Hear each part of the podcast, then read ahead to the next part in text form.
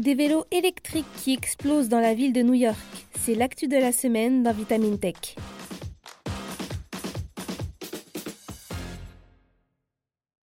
Écolo, ultra pratique et mobile, le vélo à assistance électrique a le vent en poupe ces dernières années. Mais contrairement à ce que l'on pourrait penser, même ce mode de transport, en apparence inoffensif, n'est pas sans risque pour les usagers. Plusieurs villes comme celle de New York ont relevé une forte hausse des accidents occasionnés par ces deux routes dernièrement. Un phénomène inquiétant qui a poussé la mégalopole américaine à prendre une mesure radicale.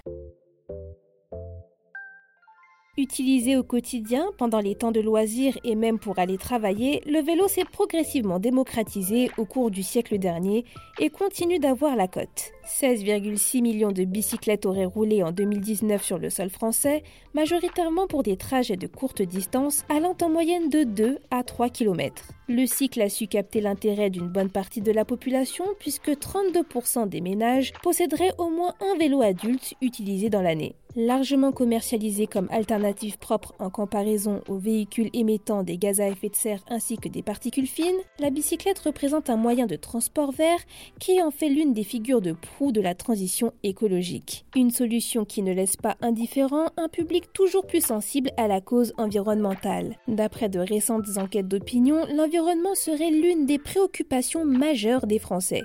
Vertueux pour la planète et pratique pour ses usagers, le vélo a su s'adapter aux différents types de trajets et d'utilisation, offrant la possibilité de rouler confortablement sur des chemins accidentés avec le VTT ou des routes goudronnées avec le VTC. Mais la nouvelle star, c'est bien entendu le VAE, le vélo à assistance électrique. Grâce à lui, il est dorénavant possible d'effectuer les trajets sans réaliser trop d'efforts grâce à un moteur intégré, rechargeable durant les phases de freinage ou de descente. Notons tout de même qu'il reste indispensable de pédaler, bien évidemment. Une option plus rapide et plus pratique qu'un vélo classique et qui ferait fureur aux États-Unis où il se serait vendu en 2021 plus de VAE que de voitures électriques. Le phénomène aurait notamment pris de l'ampleur dans les grandes villes américaines comme New York où près de 65 000 vélos électriques ont été mis en circulation. La ville qui interdisait il y a encore trois ans l'utilisation de cet appareil dans ses quartiers car jugé dangereux a cependant levé l'interdiction en 2020 et doit depuis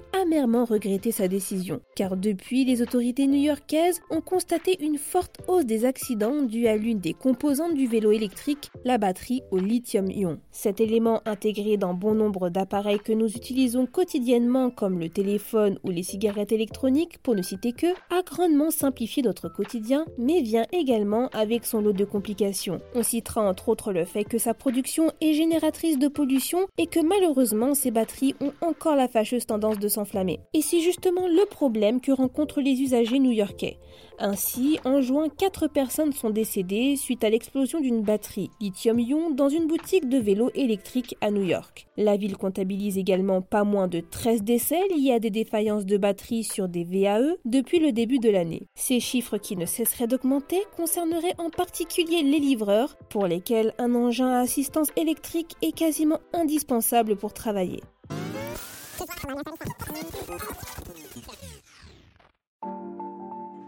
Présenté de cette manière, on pourrait s'inquiéter de ce que n'importe quel VAE serait une bombe prête à exploser. Je vous rassure tout de suite, vous pouvez probablement garder votre vélo à assistance électrique sans crainte, mais peut-être vaudrait-il le coup de vérifier sa provenance. Car si généralement la réglementation garantissant le bon fonctionnement et surtout la sécurité des VAE est respectée par la majorité des fabricants, certaines marques n'hésitent pas à exporter des appareils de moindre coût mais surtout de moindre qualité. L'année dernière, la CP Une agence américaine dont le but est de surveiller la sûreté des produits proposés aux consommateurs, a annoncé le renvoi de 22 000 vélos électriques à son fabricant après avoir reçu 6 rapports faisant état d'incendie, d'explosion ou d'étincelles provoquées par les batteries de ces vélos. C'est pourquoi la mairie de New York a décidé d'interdire dès à présent la commercialisation sur son territoire d'appareils qui ne sont pas en adéquation avec la législation ainsi que l'utilisation et la vente de batteries modifiées ou reconditionnées à partir de cellules lithium-ion